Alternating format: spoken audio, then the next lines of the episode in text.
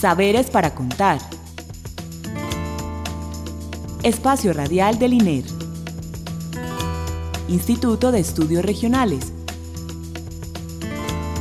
Universidad de Antioquia. Identidad, territorio, cultura, investigación, diálogo, región, expresiones. Saberes para contar.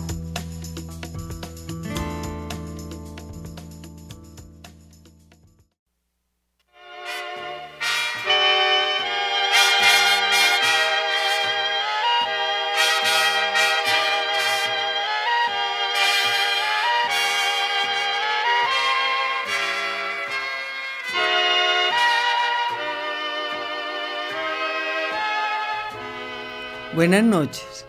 Les damos la bienvenida a nuestro programa Saberes para Contar, el espacio radial con el que el Instituto de Estudios Regionales comparte con ustedes los conocimientos que producimos en el INER, los grupos de investigación con los que lo producimos, los aliados con quienes trabajamos y demás experiencias que traen nuestros invitados a esta cabina. Le damos las gracias a Lexi Ramírez por la asistencia técnica y la bienvenida a nuestro invitado que ya ha estado aquí en otras ocasiones, Luis Antonio Ramírez Zuluaga, investigador del INER del Grupo Cultura, Violencia y Territorio. Buenas noches, Luis. Buenas noches, Clara. Bueno, hoy vamos a hablar de un tema eh, muy importante, pues eh, eh, sobre todo para estas épocas de construcción de paz, que es la memoria histórica del conflicto en Envigado. Eh, Luis, cuéntanos por qué ustedes escogieron ese tema como tema de trabajo y por qué es eh, y tienen un proyecto y por qué lo consideraron importante y por qué en Envigado.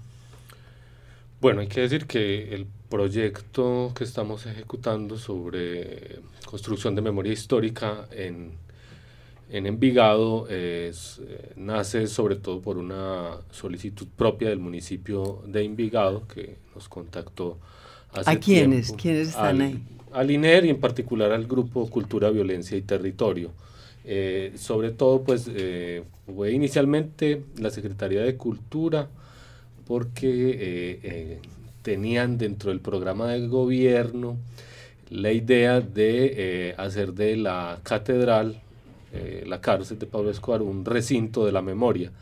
¿No? Luego de visitas técnicas, conversaciones, entró además la Secretaría de Bienestar con la idea de que se tenía eh, que responder a los derechos de las víctimas, los consagrados pues en la, en la ley de víctimas, la 1448, y que incluso en el municipio estaba faltando un proceso de construcción de memoria histórica, para lo cual nosotros incluso habíamos respondido ante la visita técnica que eh, antes de hablar de la construcción de un, reconstrucción más bien de la catedral para hacer un recinto de memoria histórica, habría, había que eh, entablar una especie de consenso, diálogo, participación de las víctimas, a ver si ellas estaban interesadas. Entonces, a raíz de eso surge eh, la iniciativa pues, del proyecto y sobre todo para el grupo de investigación nuestro, Cultura, Violencia y Territorio, que tenía ya una ya tenía una trayectoria en procesos de construcción de memoria histórica era digamos algo interesante. ¿Quiénes están ahí, Luis, contigo en este proyecto? Bueno, eh, en ese momento está de coinvestigadora Andrea Romero, quien está terminando su maestría en eh, ciencia de la información con énfasis en memoria y sociedad donde a su vez de esta maestría que están terminando, se gradúan dentro de poco, está eh, una asistente de investigación, María del Pilar Incapié, que es eh, además eh, periodista, y Isabel González, que ha trabajado con nosotros en el grupo desde hace mucho tiempo, que está como asesora, asesora temática, además de dos auxiliares de investigación, dos estudiantes de sociología, Lina María Cardona y Laura Cuadros. También tenemos últimamente entre un practicante de comunicaciones de la Universidad Camilo Rincón. Bueno, em, el CBT, el Grupo Cultura, Violencia y Territorio, tiene a su haber muchos proyectos que fueron como considerados por ustedes como esas temáticas como antecedentes para esta propuesta de memoria. Luis, hablamos un poquito de los antecedentes que son muy ricos en tu grupo.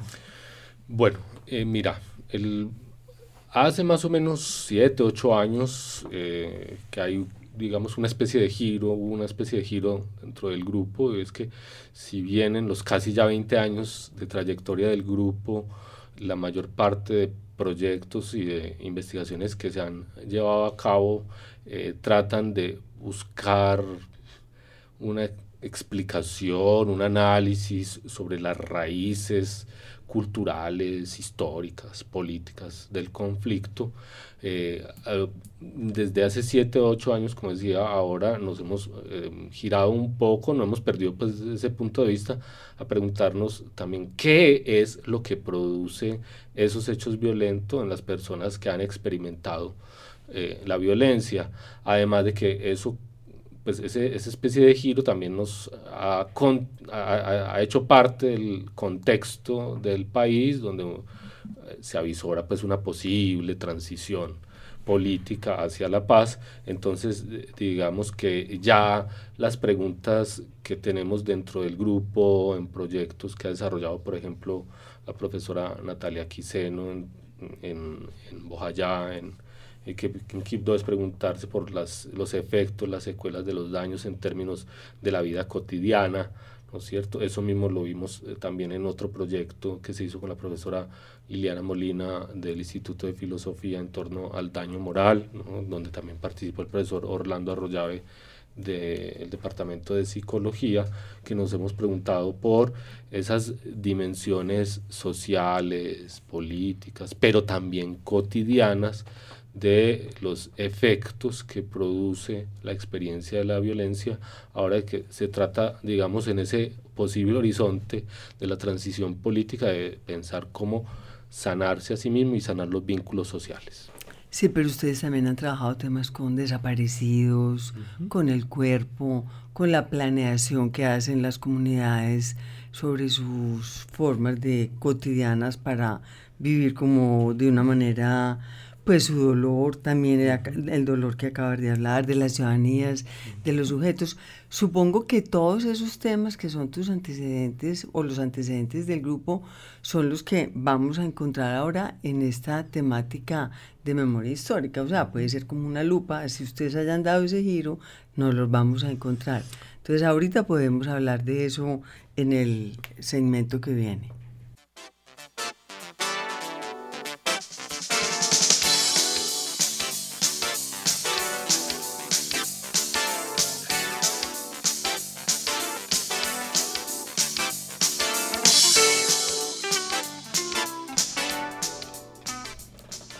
Bueno, Luis, ¿querías comentar algo de lo que yo acabé de decir?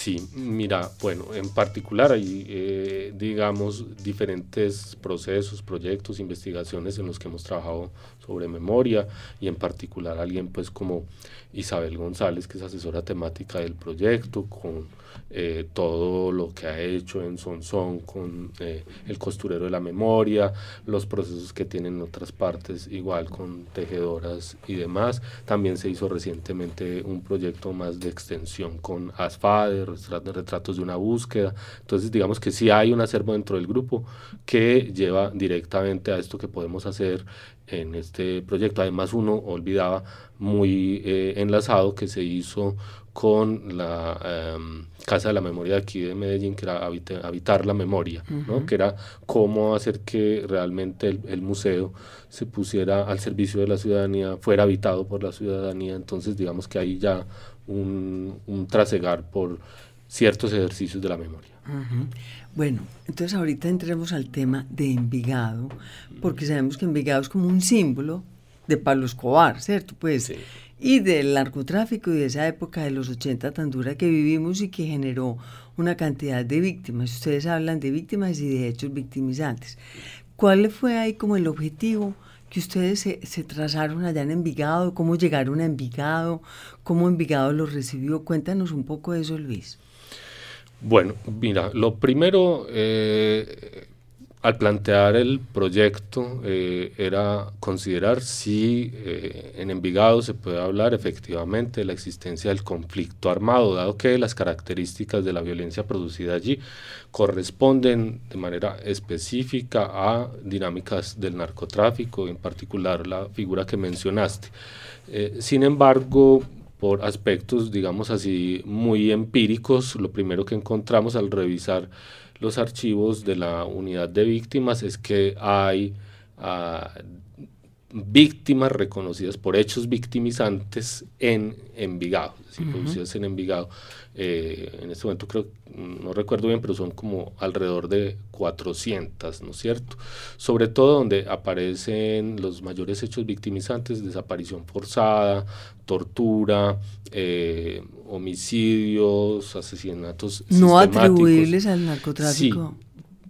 ¿Y qué pasa con eso? Lo que mm. pasa es que eh, dentro de los procesos propios, pues de los reconocimientos que hace la unidad de víctimas, han operado también algunos hitos de las sentencias de la Corte que han admitido que algunos, eh, algunas víctimas de grupos eh, GAO, de grupos delincuenciales también han hecho parte de, del conflicto armado.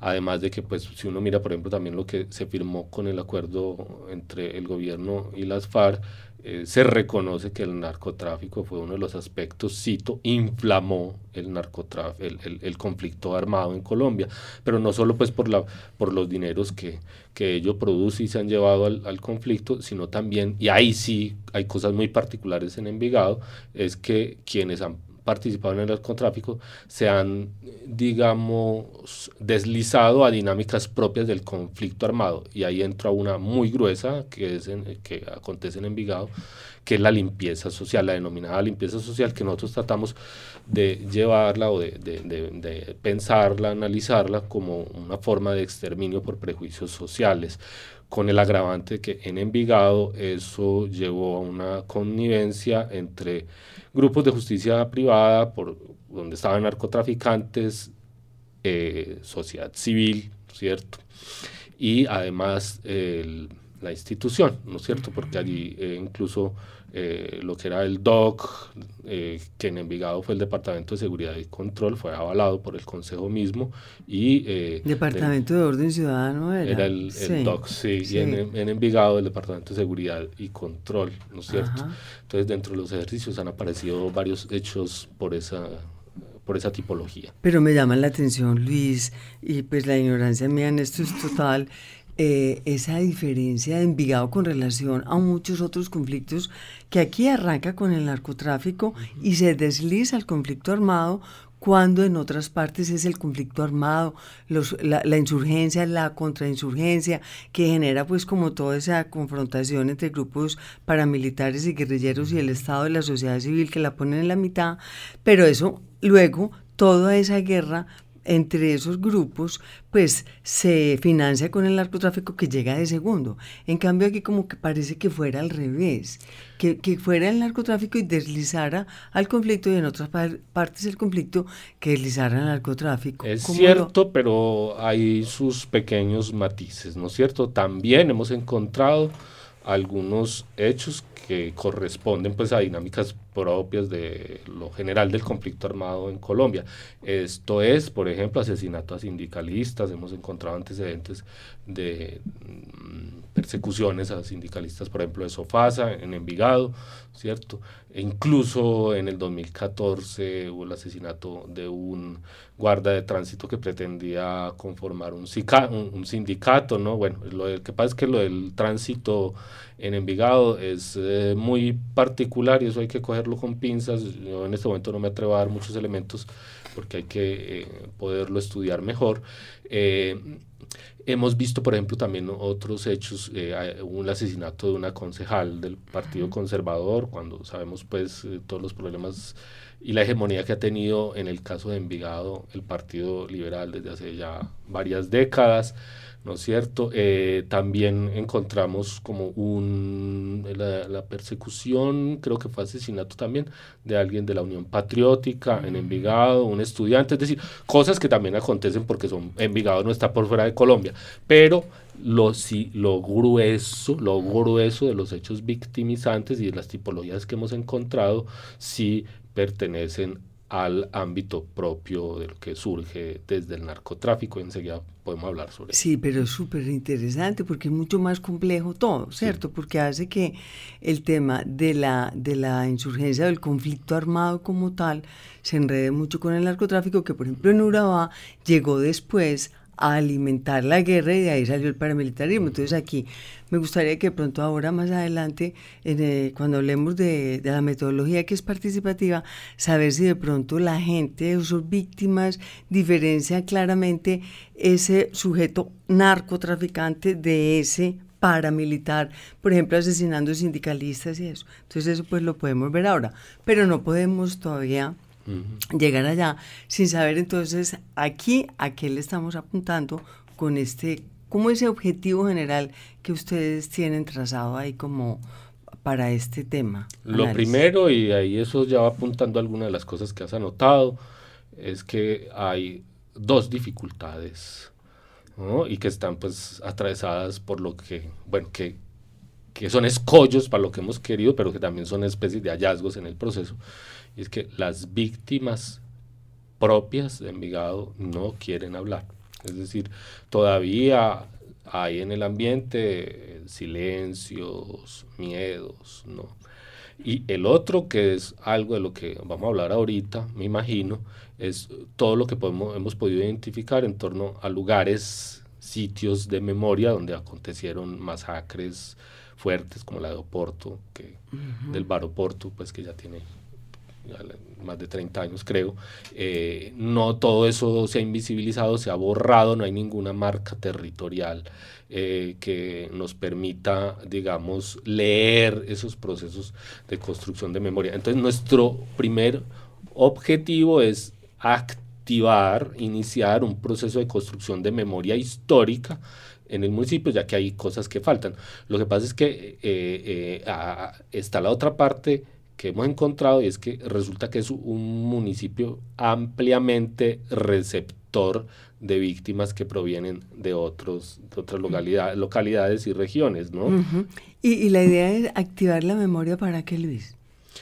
Bueno, pues la, respuesta más mm. directa es la que aparece ahí, que responde también en, como a, cuestiones de índole normativa y es para la no repetición, pero nosotros... Eh, eh, digamos que en, el mismo nombre que ha llevado el proyecto, que es Investigación para la Resignificación y Apropiación Social y Cultural de la Memoria Histórica del Conflicto Armado en Envigado, eh, mm, lo que eh, buscamos es primero que la gente misma del municipio trate de reconocer lo que ha pasado dentro del municipio, eh, que esos lugares donde ha pasado se conviertan también en huellas de la memoria, lugares de memoria, donde puedan existir marcas territoriales que lleven a que exista una memoria colectiva en torno a lo que ha sucedido, obviamente para que no se repita, pero que eh, ahí está pues también lo de, esto de la apropiación social, pero también es porque existe la necesidad cuando encontramos que hay tanto silencio y todavía tanto miedo, que hay cosas por sanar. Es decir, hay un daño latente dentro de la sociedad. Y eso es obviamente porque hay actores que todavía están merodeando pues eh, el municipio y eh, porque además eh, en el caso particular de Envigado cuando has hablado del narcotráfico y una figura como Pablo Escobar ha existido una cooptación de la institución. Entonces eso es problemático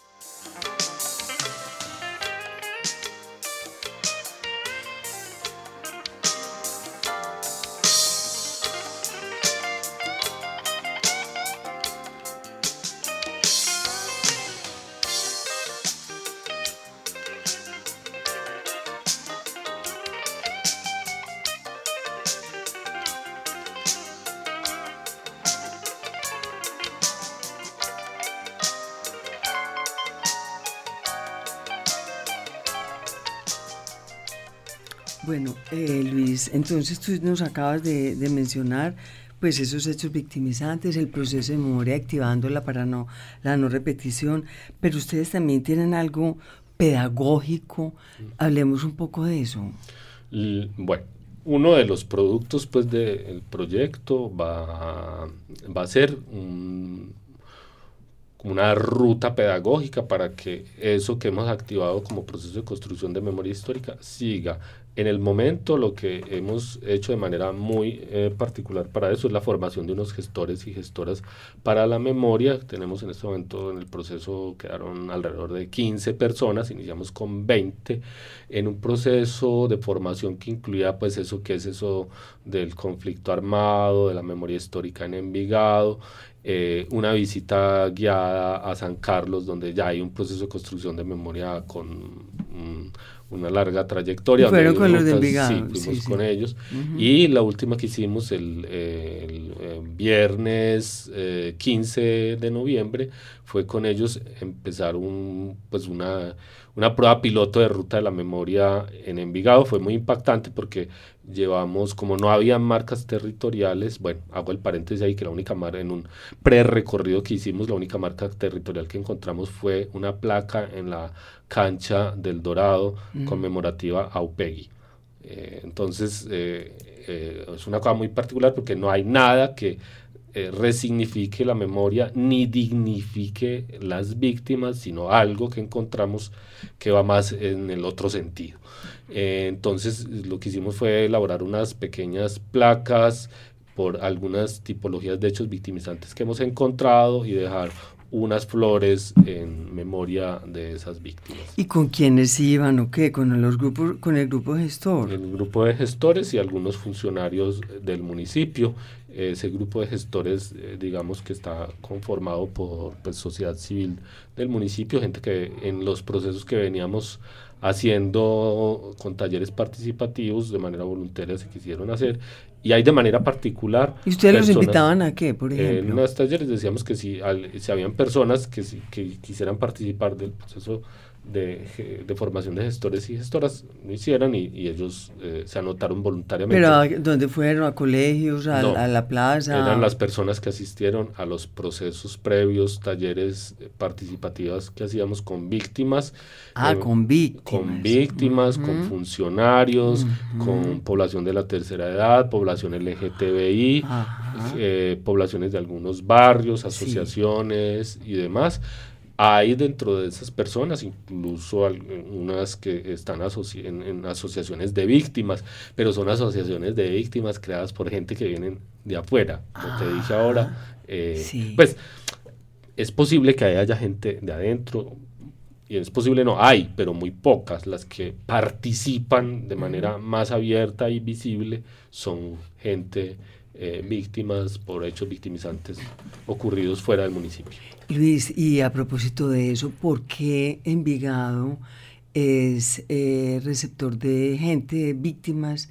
¿Es por su condición económica, por los subsidios que da? ¿Por qué es atractivo, Pues, de acuerdo a lo que hemos encontrado en el proceso, primero es un atractivo que en Envigado, pues el mejor municipio, un buen vividero, lo cual eh, la gente lo confirma. De hecho, pues por ejemplo en la ruta que hicimos, dejamos una placa en una construcción eh, de interés social que se llama Aguasí, donde hay más de 50 familias víctimas Aguasí hmm. eh, del conflicto armado, que dicen pues que pues Envigado los ha recibido muy bien y mira, algunos han obtenido vivienda, hay programas, digamos que la Secretaría de Bienestar y en particular quienes se ocupan de la atención a víctimas en el municipio eh, tienen muy buena voluntad, hay buena voluntad, hay además, eh, digamos, mm, recursos para atender a las víctimas, entonces eso yo creo que las ha traído.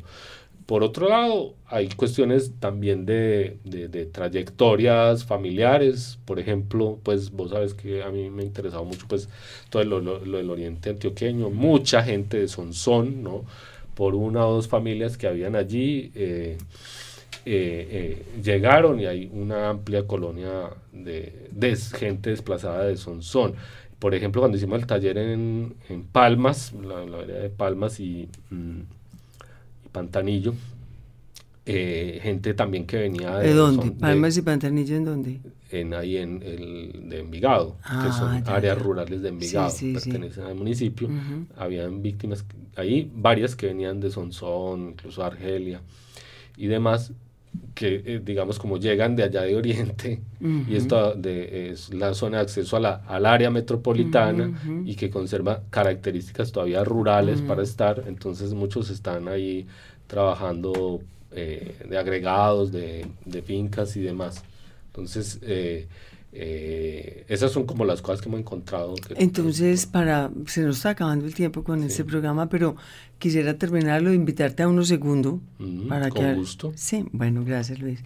Pero entonces, ¿cómo ustedes no lograron como identificar lugares de memoria, a excepción de la cancha del Dorado?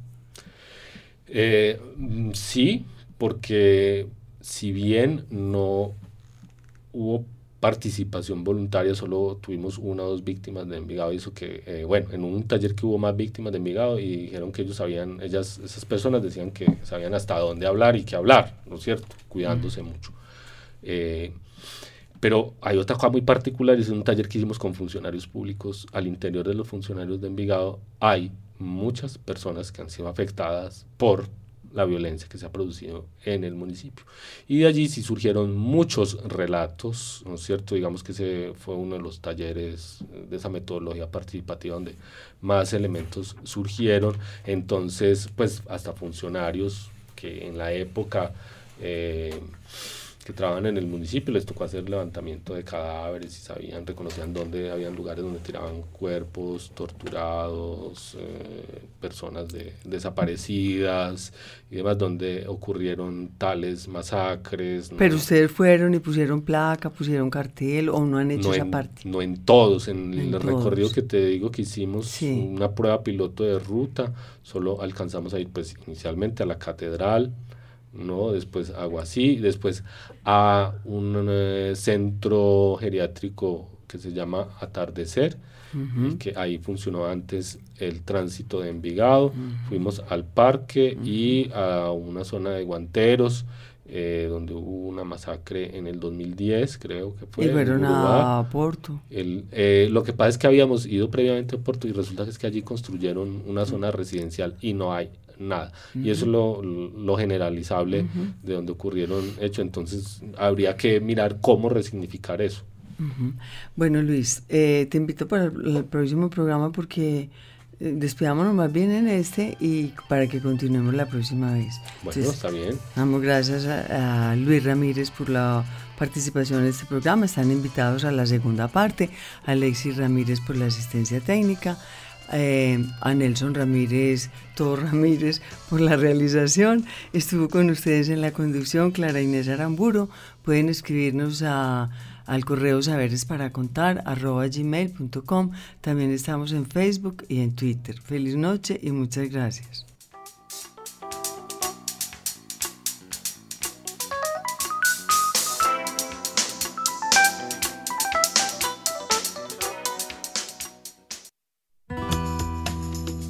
Saberes para contar. Espacio Radial del INER. Instituto de Estudios Regionales. Universidad de Antioquia. Identidad, territorio, cultura, investigación, diálogo, región, expresiones. Saberes para contar